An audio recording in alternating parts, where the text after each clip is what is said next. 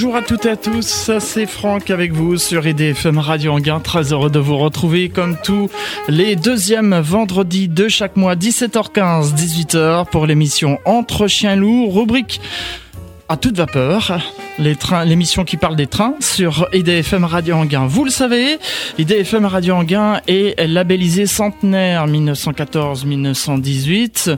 On vous proposera d'ailleurs euh, une journée spéciale le 11 novembre. On en reparlera en fin d'émission. Et depuis quelques semaines et euh, ces derniers jours, euh, ça s'est accéléré. Vous avez des émissions commémoratives. Eh bien, je vous propose cette émission à toute vapeur spéciale armistice 1918 avec un thème, les chemins de fer français durant la Première Guerre mondiale. Aurélien Prévost est mon invité, il est historien, spécialiste des chemins de fer français. Monsieur Prévost, bonjour.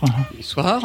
Merci d'avoir répondu présent à, cette invitation pour euh, participer à cette émission euh, à toute vapeur. Vous avez écrit un, ouvrage, on donnera les références euh, en fin d'émission, hein, les chemins de fer français pendant la Première Guerre mondiale, une contribution décisive à la victoire. On va rentrer dans le vif du sujet, mais auparavant, j'aimerais qu'on fasse un rapide historique. Le chemin de fer est arrivé en France donc à la fin, ou plutôt au début du 19e siècle, hein, c'est ça, hein, vers les années 1830 euh, Vers 1830-1840. Euh, il a ensuite, euh, il n'a cessé de se développer sur tout le territoire français, avec à la fois sous le Second Empire, sous l'impulsion de l'empereur Napoléon III, qui croyait en chemin de fer et qui voulait industrialiser la France. Et le chemin de fer est le meilleur moyen pour transporter à l'époque tous les produits de l'industrie et tous les produits dont l'industrie a besoin.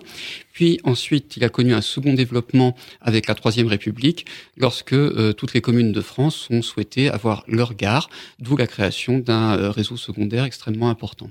Ça, c'est le plan Fraissinet qui visait justement à ce que chaque préfecture, sous-préfecture, canton, chef-lieu de canton soit relié au chemin de fer. Tout à fait. Et donc une grande partie du plan Fraissinet a été réalisée, même si, euh, comme pour le grand plan euh, sur les canaux, on n'arrivait pas arrivé jusqu'au bout puisque euh, le chemin de fer a été concurrencé ensuite par les transports automobiles ou camions. On arrive ensuite au, début du XXe siècle. Le chemin de fer continue à se développer ou, ou est-ce que là déjà il commençait déjà à avoir un peu une baisse de régime, si on peut dire? Non, non, il continue à se développer. Alors même s'il y avait euh, des crises euh, économiques qui ont euh, limité le développement, puisqu'une ligne de chemin de fer, ça coûte de l'argent à construire, et les, principes, les lignes les plus rentables avaient déjà été construites. Donc les compagnies construisaient et investissaient de l'argent dans des lignes qu'elles savaient enfin, dont elles se doutaient que la rentabilité serait très douteuse. Donc les compagnies ont plutôt freiné, mais vous avez néanmoins une quantité impressionnante de lignes qui sont construites jusque même à la veille de la Première Guerre mondiale pour desservir des zones rurales.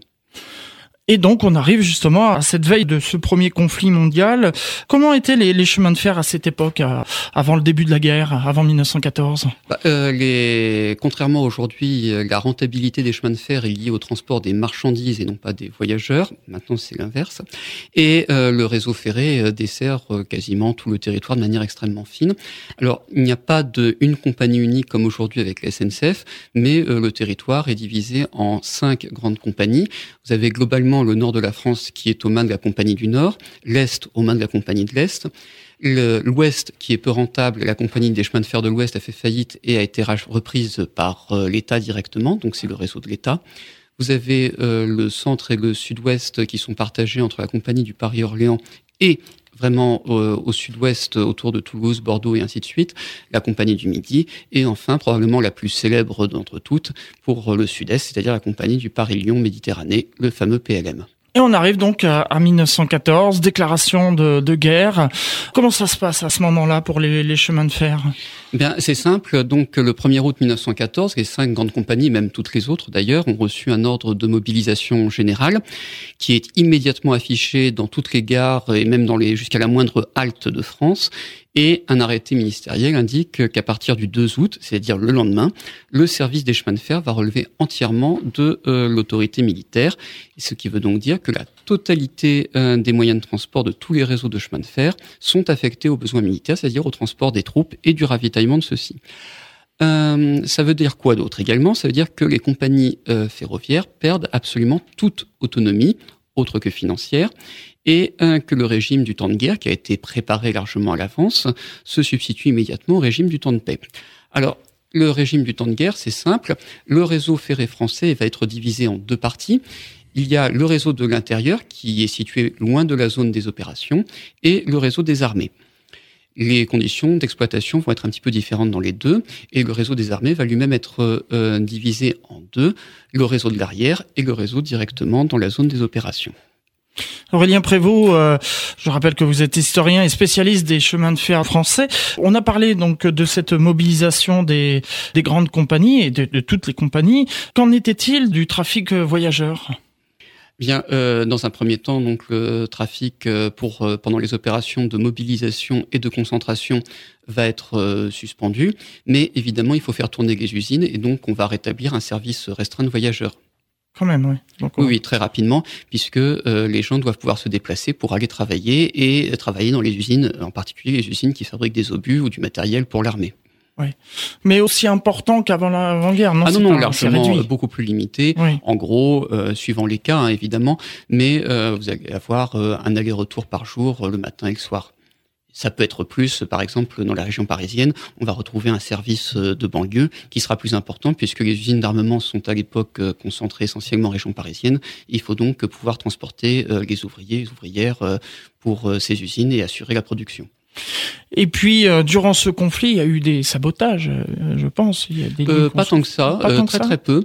Et les, d'une part, enfin pour une raison très simple d'ailleurs, c'est que dès 1914, les, dès août 1914, les voies de chemin de fer vont être gardiennées avec des soldats des réserves territoriales, c'est-à-dire des soldats qui sont relativement âgés et donc on n'en envoie pas sur le front, mais que l'on envoie à proximité, qu'on garder les lignes, les ponts, les gares et ainsi de suite pour euh, éviter euh, des sabotages de l'ennemi. Et donc il n'y a pas eu de sabotage.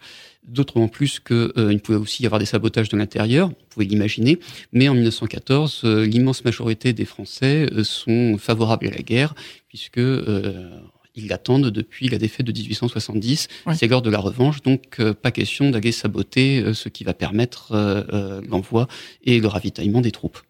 Il y a des lignes où ça a été plus dense que d'autres. Je veux dire par là, par exemple, sur l'Alsace et la Lorraine, justement, de ce côté-là. Ou alors évidemment, l'essentiel du trafic des trains va se concentrer, alors par l'essentiel du trafic part de toutes les lignes et de tous les endroits du territoire pour se concentrer effectivement sur la zone de la compagnie de l'Est essentiellement et de la compagnie du Nord ensuite, puisque euh, c'est là où vont se passer les principales batailles euh, en 1914 d'abord, puis ensuite durant toute la durée du conflit. Ces premières batailles de 1914, le train a eu un, un rôle aussi dans ces batailles ou... Ah bah euh, totalement. D'abord pour la concentration, la, enfin la mobilisation puis la concentration. La mobilisation se fait en deux temps. Dans un premier temps, euh, vous avez euh, les soldats qui quittent les, leur base de régiment pour se diriger vers une gare régulatrice. Et de cette gare régulatrice, ils sont envoyés à un lieu précis du front. C'est ce qu'on appelle les transports de concentration. Donc vous avez des milliers de mémoires euh, à peu près 10 000 trains qui vont euh, circuler en quelques jours uniquement pour les transports de concentration. Mais, euh, comme vous le savez sans doute, l'armée française, le plan d'attaque de l'armée française de 1914 n'est pas une franche réussite et les Allemands parviennent à pénétrer le territoire français largement. Et donc, il faut évacuer les troupes qui sont sur à des endroits non stratégiques pour les rapprocher au maximum de Paris afin de défendre la capitale. Et comment faire pour euh, euh, rapatrier des milliers d'hommes, des dizaines de milliers d'hommes, des centaines de milliers d'hommes? Eh bien, il n'y a qu'une seule solution, c'est le chemin de fer. Et donc, pour la bataille de la Marne, on va utiliser le train pour euh, rapatrier les troupes vers Paris.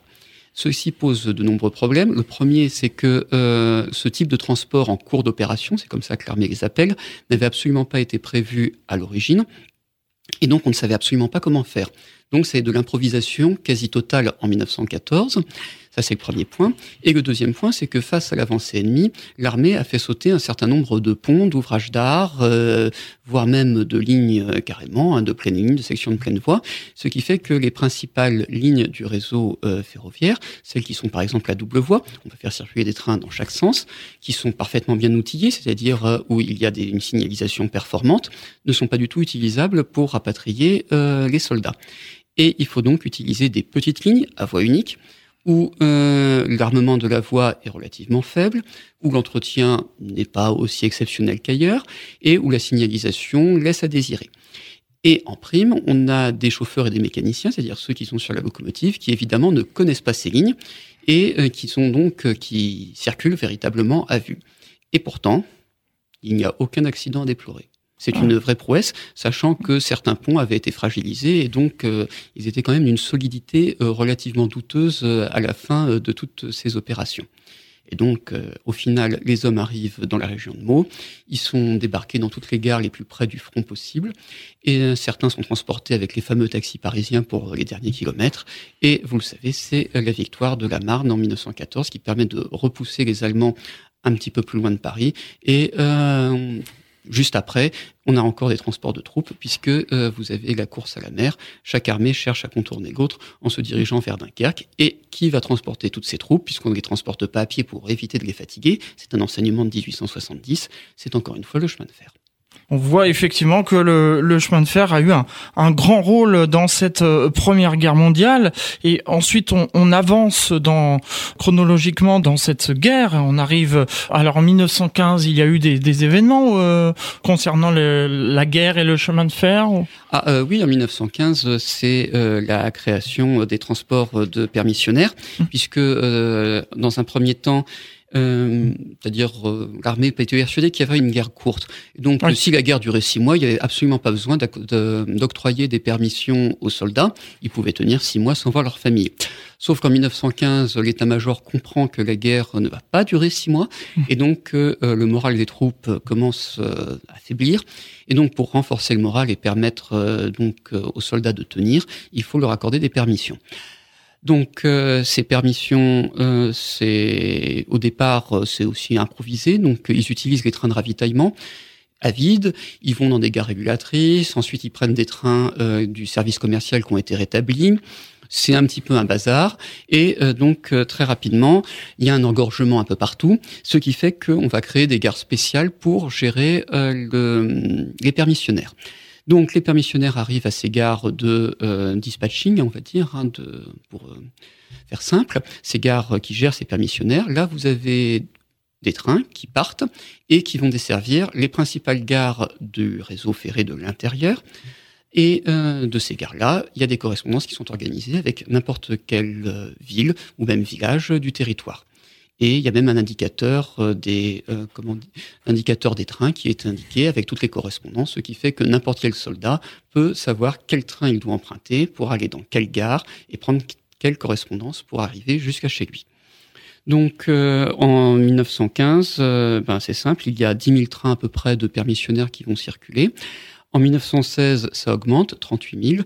En 1917, on a 80 000 trains de permissionnaires. en 1918, du fait de la reprise des offensives par l'Allemagne, eh bien, on n'en a plus que 65 000. Les permissions sautent parce qu'on a besoin de soldats pour faire face aux, euh, offensives. Le problème, donc pourquoi en 1917 euh, beaucoup de permissions? Tout simplement parce que, mais on le reverra peut-être, il y a eu beaucoup de mutineries en 1917. Le moral des troupes est au plus bas. Euh, les Américains sont arrivés mais ne sont pas encore opérationnels. Et euh, le nouveau commandant en chef des armées, hein, euh, Pétain, estime qu'il faut absolument améliorer les conditions de vie des soldats, limiter les offensives inutiles et faire en sorte que les soldats tiennent le plus possible. Et comment les faire tenir? Eh bien, en les renvoyant chez eux pour qu'ils voient femmes et enfants. D'où un immense nombre de permissionnaires, de permissionnaires, pardon. Dans le même temps, Pétain va également réformer le service des permissions pour euh, limiter les débordements, puisque les trains de permissionnaires euh, sont souvent très dégradés. Il y a beaucoup trop de soldats dans les trains. Ils sont souvent extrêmement avinés, donc totalement ivres. Ils font n'importe quoi, ils cassent tout, et euh, ça pose d'énormes problèmes. Donc, il va y avoir l'interdiction déjà des, de Paris pour les permissionnaires qui n'y ont pas de famille à partir de 1917, et un encadrement des trajets, suppression de l'alcool et ainsi de suite. Eh bien, Aurélien Prévost, on va s'interrompre quelques minutes le temps d'une pause musicale. On se retrouve juste après pour la suite de cette émission. Je vous rappelle, à toute vapeur, on parle aujourd'hui du chemin de fer euh, français durant la Première Guerre mondiale, puisque c'est une émission spéciale et qu'on va célébrer le centenaire euh, dans deux jours. France Gall avec Résiste. Bah tiens, c'est un titre qui va bien dans le, dans le contexte.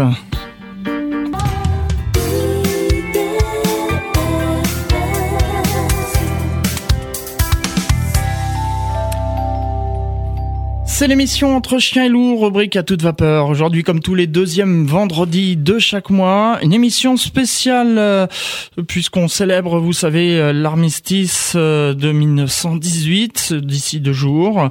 Et je vous propose aujourd'hui une émission à toute vapeur spéciale où on parle des chemins de fer français durant la Première Guerre mondiale. Aurélien Prévost est mon invité. Il est historien, spécialiste des chemins de fer français.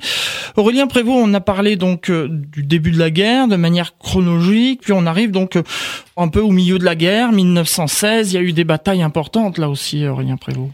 Oui, tout à fait. Bah, il y en a eu euh, tous les ans. Il y a la fameuse bataille de Verdun, hein, effectivement, dont on a beaucoup parlé ces derniers temps, puisque euh, on sait qui est le vainqueur de Verdun, même si on a tendance à l'occulter un petit peu. Et euh, le chemin de fer pour Verdun va jouer un rôle absolument essentiel puisque euh, lorsque le bombardement de Verdun commence le 21 février 1916, c'est la surprise absolue puisque euh, les Français ne s'attendaient absolument pas à une attaque à Verdun. Conclusion, ben, c'est un peu la catastrophe. Pourquoi les Allemands ont-ils attaqué Verdun? Pour une raison très simple, c'est que euh, c'est une zone du front qui était extrêmement mal euh, reliée au reste du territoire, et en particulier les lignes de chemin de fer qui euh, permettaient de ravitailler Verdun étaient directement sur la ligne de front, donc elles étaient sous le feu de l'ennemi directement. Donc euh, il faut absolument improviser. Alors heureusement pour euh, l'armée française en 1916, il y a un petit euh, réseau secondaire, une sorte de tramway on dirait aujourd'hui, qui existe, qu'on appelle le Petit Meusien, qui va permettre de ravitailler dans un premier temps le front et la ville attaquée. Sauf que le Meusien, il n'est absolument pas prévu ni dimensionné pour un tel trafic puisque euh, on euh, dénombre des quantités absolument. Euh, le rendement passe par exemple de 400 tonnes en 1915 à plus de 2000 tonnes au début de 1916 pour un chemin de fer qui est à voie métrique, c'est-à-dire une voie d'un mètre d'écartement et non pas une voie normale qui elle est quasiment d'un mètre cinquante. Donc on a euh, mis du matériel qui venait de tous les réseaux de l'intérieur, des réseaux métriques, donc il y a tout et n'importe quoi qui circule. Il y a un trafic euh, permanent, des trains euh, en permanence sur le réseau, mais ça ne permet pas d'approvisionner le front, donc il va falloir construire une nouvelle ligne à voie normale pour desservir Verdun à partir de rien du tout. Alors, quand même, les sapeurs du génie s'étaient rendu compte en 1915 qu'il y avait un problème et donc ils avaient déjà fait une préétude de la construction d'une ligne coup de chance.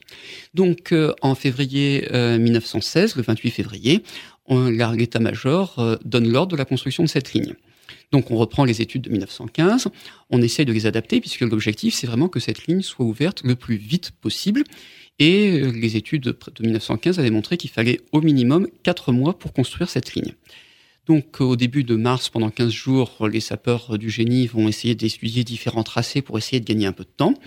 Puis ensuite, eh bien, euh, ils vont euh, utiliser euh, trois, vont prendre trois mois, pardon, pour construire 85 km de voies ferrées et réaliser 420 000 mètres cubes de terrassement. C'est absolument gigantesque, puisque quand on sait que tout s'est fait quasiment à la pelle et à la brouette et ah avec euh, juste comme euh, moyen technique pour l'évacuation des gravats un réseau de chemin de fer de Covix. C'est un chemin de fer qui est à voie de 40 cm d'écartement avec des petits wagonnets qu'on charge pour évacuer.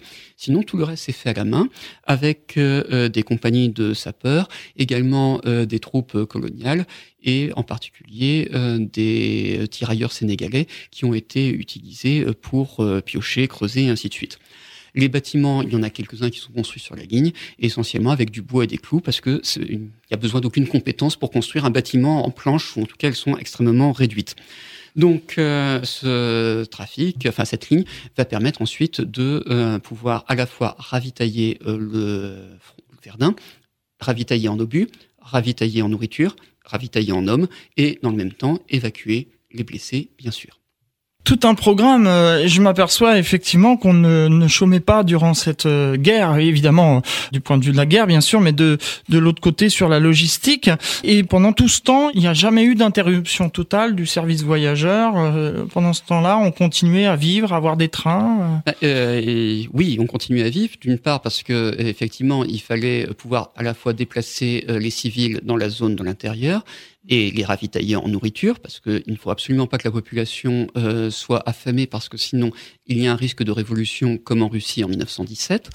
Et euh, d'autre part, dans la zone même des armées, il y a des trains du service commercial pour ravitailler les populations civiles qui sont restées dans la zone des combats il reste toujours, même à quelques kilomètres du front, des populations qui n'ont pas voulu abandonner leur maison, qui n'ont pas voulu fuir, et donc qui doivent se ravitailler. Et donc, il y a toujours des trains du service commercial qui existent. Alors, évidemment, lorsqu'il y a des opérations, euh, ces trains sautent, mais ils continuent et les populations euh, civiles euh, se plaignent lorsqu'il n'y a pas de ravitaillement parce qu'elles crèvent de faim ou parce qu'elles n'ont pas de charbon pour se chauffer, elles n'ont pas de bois pour faire chauffer la nourriture, et ainsi de suite. Donc euh, il y a toujours cette volonté euh, de privilégier les transports des armées tout en permettant aux populations civiles de vivre. Et donc, on va chercher à améliorer la rotation des trains, puisque le problème, c'est qu'on manque de matériel. Et donc, on va essayer d'améliorer, euh, de limiter les temps de chargement, de déchargement, d'obliger les gens à vider les trains plus vite, et ainsi de suite. Aurélien Prévost, je rappelle, vous êtes euh, historien, spécialiste euh, des chemins de fer français. Je vous presse un peu parce que le, temps court. On continue donc dans cette chronologie. On arrive ensuite à l'année 1917. Alors là aussi, il y a eu des, des choses importantes euh, pour le chemin de fer, euh, Aurélien Prévost. Ben oui, il y a le chemin de fer qui va jouer un rôle énorme pour euh, l'offensive Nivelle dans le chemin des Dames, à la fois pour la préparation de l'offensive, donc avec le déplacement des troupes, également durant l'offensive avec l'artillerie lourde sur voie ferrée, c'est-à-dire ces canons à longue portée qui sont tellement lourds que, que l'on déplace sur voie ferrée pour euh, parce que c'est le seul moyen de le faire. Et on construit même des épis spéciaux c'est-à-dire des voies qui sont en arrondi puisque on ne peut pas régler l'inclinaison du canon. Donc on déplace le canon sur la voie ferrée pour pouvoir ajuster l'angle de tir. Et évidemment après l'échec de l'offensive Nivelle les trains vont être utilisés pour évacuer euh, les milliers de blessés malheureusement et également euh, pour reformer le front et repartir les troupes un peu plus loin il y avait la construction de, de locomotives euh, durant ce conflit ou... Alors, il y a eu la construction de locomotives, euh, mais à l'étranger. L'armée française va réquisitionner toutes les locomotives qui étaient en construction pour soit euh, les réseaux français, soit pour des réseaux étrangers. Et donc, on achève la construction dans les usines françaises, mais les usines de construction de ferroviaire vont être reconverties pour les besoins de l'armée, c'est-à-dire en construction de canons et d'obus. Donc euh, on va acheter du matériel euh, ferroviaire à l'étranger et en particulier aux États-Unis, qui vont fournir un grand nombre de locomotives.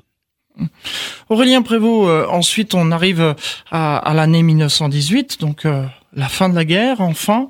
Alors là, évidemment, là encore, et surtout en 1918, je pense que le chemin de fer a beaucoup contribué.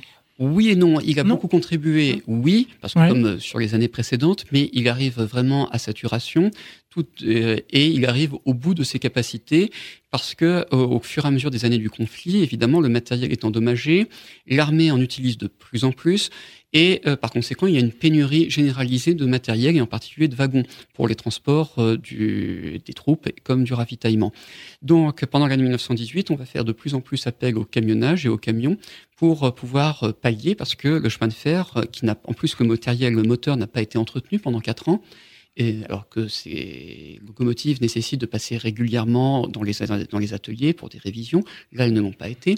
Donc, euh, euh, le matériel est vraiment à bout de souffle. Les lignes ne pas, n'ont pas été entretenues, elles sont également à bout de souffle.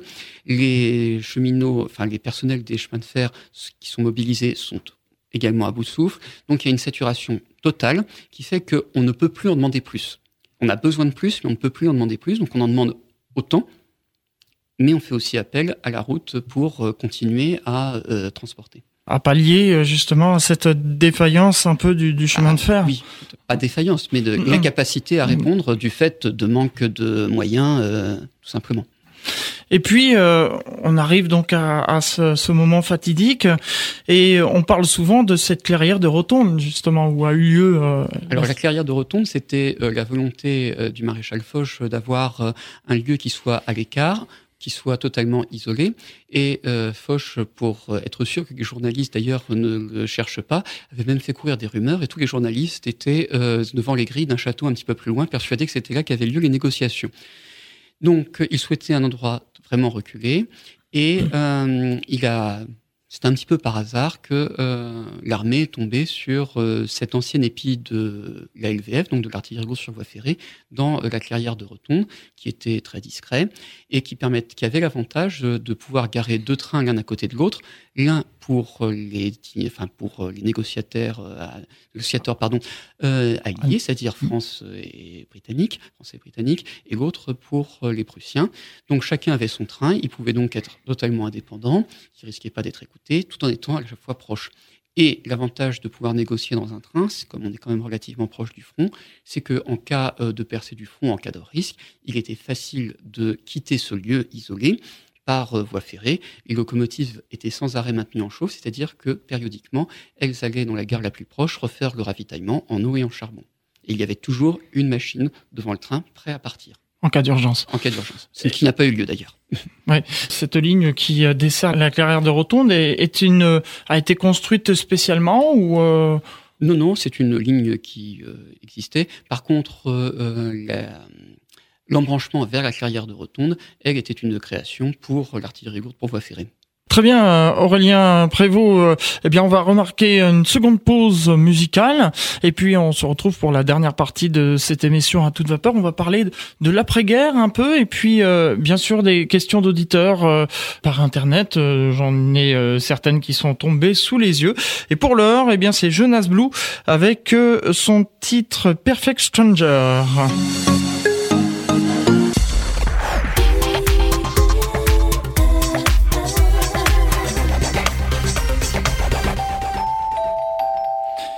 17h, passé de 48 minutes sur IDFM Radio Anguin, la radio du bien-être. Je vous rappelle que c'est l'émission Entre chiens et loups, rubrique à toute vapeur, émission spéciale euh, puisqu'on célèbre euh, les 100 ans de l'armistice 1918. Et le thème de cette émission, c'est les chemins de fer français durant la Première Guerre mondiale. Aurélien Prévost est mon invité, il est historien, spécialiste des chemins de fer français. Aurélien Prévost, on a donc parlé de la situation avant pendant euh, la guerre et puis à la fin de la guerre 1918. On va parler maintenant de, de l'après-guerre et donc là il a fallu faire une reconstruction du réseau.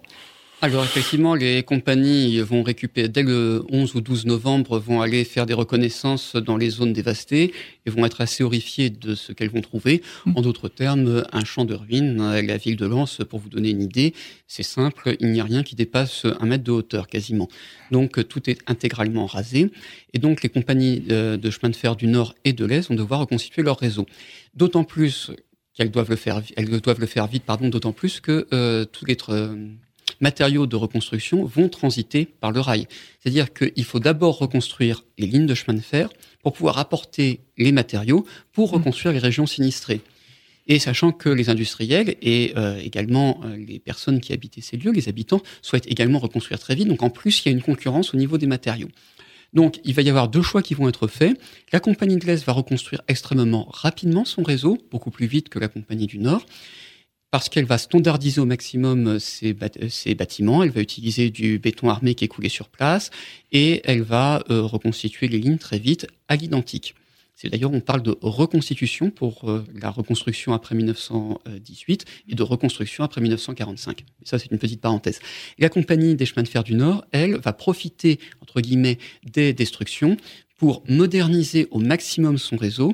Et donc, elle va prendre plus de temps à euh, le reconstituer. Les lignes vont être reconstruites très vite. Le service des, marchandises va être euh, euh, fait très rapidement. C'est-à-dire qu'on va construire des halles marchandises très, très vite.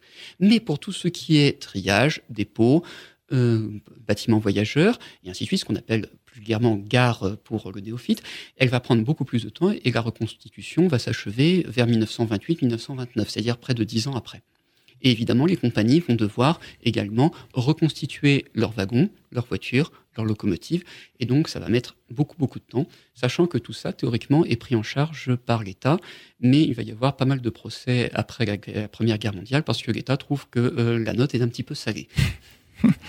Et du point de vue voyageur, alors il y a une évidemment le comme le réseau a souffert, je pense qu'on n'a pas retrouvé tout de suite un trafic euh, Il faut beaucoup d'années pour retrouver mmh. euh, un trafic d'avant-guerre qui, sur certaines lignes, ne se retrouvera d'ailleurs jamais, puisque euh, les Américains sont venus avec euh, du matériel camion, automobile, et ainsi de suite, qu'ils ont évidemment laissé sur place parce qu'ils n'allaient pas leur faire retraverser une deuxième fois l'Atlantique. Et donc, on a une concurrence accrue de la route à partir de 1920, puisque des quantités d'entrepreneurs se mettent à acquérir des camions et se mettent à concurrencer le chemin de fer qui, auparavant, n'avait pas de concurrence puisqu'il y avait juste la voie d'eau. Donc, sur certaines lignes, le trafic ne se retrouvera jamais celui d'avant-guerre. Sachant qu'en prime, en plus, il y a euh, des, une hausse des salaires, il y a la journée euh, de, enfin la journée qui va être réduite, la journée de travail qui va être réduite, la durée légale, et ainsi de suite, plus d'avantages pour euh, les travailleurs, ce qui va en plus augmenter le coût pour les compagnies. Donc la rentabilité ne va vraiment pas être à la à la hauteur des espérances des compagnies, d'où commencement des fermetures de lignes à partir des années 30 avec la crise économique de 1929.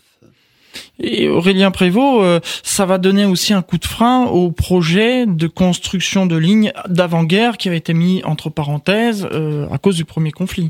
Tout à fait. Euh, dans l'Est en particulier, il y a des lignes qui vont, où les terrassements avaient déjà commencé, qui vont reprendre petit, un peu, un peu partout d'ailleurs en France, et certaines lignes ne vont jamais être achevées, d'autres seront achevées pour être fermées quelques années plus tard, et ainsi de suite. Donc il va y avoir effectivement un coup de frein sur les créations de lignes. Euh, notamment, il y a Jacques qui nous parle d'une ligne qui reliait euh, Chartres à Paris par euh, par Galardon et qui n'a jamais rejoint Paris, nous dit. Oui, même si elle a une partie de l'emprise, si mes souvenirs sont bons, a été repris pour la construction de la ligne du TGV Atlantique. Tout à fait, exactement. Effectivement, donc après-guerre, euh, il a fallu, euh, comme vous dites, plusieurs années pour euh, retrouver un, trafic normal. Et est-ce qu'il y a des compagnies qui ont disparu du fait des conséquences de guerre, ou on a retrouvé le même nombre de compagnies d'avant-guerre? Bah, on a retrouvé le même nombre de compagnies d'avant-guerre, en tout cas au niveau des cinq grandes compagnies hein, que mhm. j'avais nommées en début d'émission. C'est la crise économique qui va entraîner d'une d'abord le rapprochement entre euh, le Paris-Orléans et la Compagnie du Midi, ce qui va former euh, l'éphémère compagnie du PO Midi. Puis ensuite, du fait de la crise économique, ça va être euh, la fusion de toutes ces compagnies en la création de la SNCF au 1er janvier 1938. Aurélien Prévost, on, va passer maintenant euh, aux questions euh, d'auditeurs, euh, quelques questions qu'on nous a posées. donc il y a Stéphane qui nous demande si le chemin de fer n'existait pas, n'avait pas existé de 1914 à 1918, est-ce que l'issue de la guerre aurait été différente? Alors, si le chemin de fer n'avait pas existé côté français, l'issue de la guerre, oui, elle aurait été tout à fait différente, puisque je pense qu'elle se serait arrêtée au 15 août, comme euh, la guerre de 1870 s'est arrêtée le 4, enfin, c'est pas arrêté, mais enfin, la défaite a eu lieu euh, dès le 4 septembre 1870.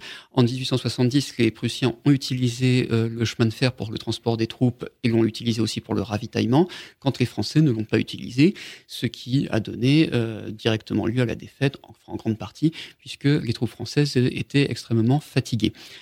Maintenant, effectivement, la guerre aurait été obligatoirement plus courte s'il n'y avait pas eu de chemin de fer des deux côtés, puisqu'il aurait été impossible de euh, ravitailler euh, les armées pendant l'hiver en particulier, quand il a fallu augmenter les quantités de nourriture, et il aurait été également impossible de transporter les millions, les centaines de millions d'obus qui ont été fabriqués des deux côtés de la ligne de front et qui ont été tirés sur les champs de bataille. Donc ça, c'était seul le chemin de fer pouvait le faire. Donc oui, sans le chemin de fer, la guerre euh, n'aurait pas duré aussi longtemps. Ça, c'est sûr.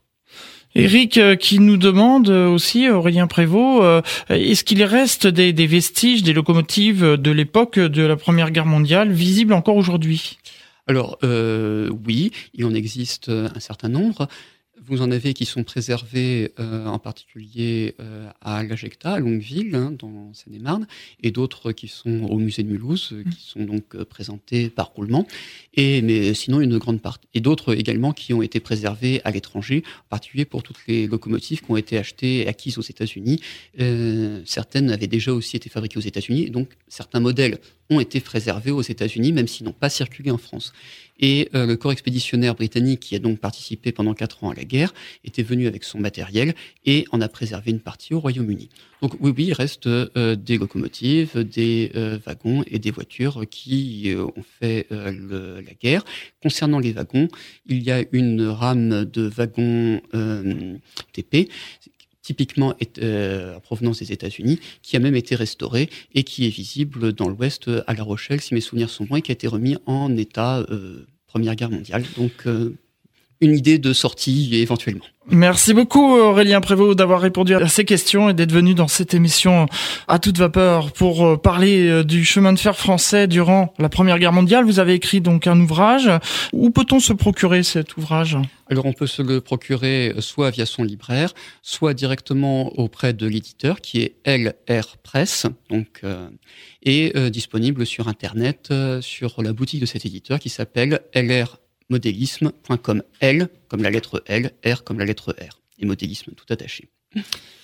Merci beaucoup et je rappelle donc que le livre s'appelle Les chemins de fer français dans la Première Guerre mondiale, une contribution décisive à la victoire. Merci beaucoup euh, Aurélien Prévost d'être venu. Dans un instant, vous allez retrouver les suites des programmes euh, d'IDFM Radio Anguin. N'oubliez pas, dimanche, une journée euh, spéciale hein, pour commémorer cet armistice 1918. Vous allez en entendre plus dans un instant grâce à la bande-annonce. Nous, on se retrouve la semaine prochaine pour une nouvelle émission d'À toi les étoiles. Donc, entre chien et loup, à toi les étoiles et puis le mois prochain, eh bien le mois prochain, euh, on parlera des 80 ans de la SNCF. Voilà. Soyez au rendez-vous. Merci à tous et rendez-vous la semaine prochaine.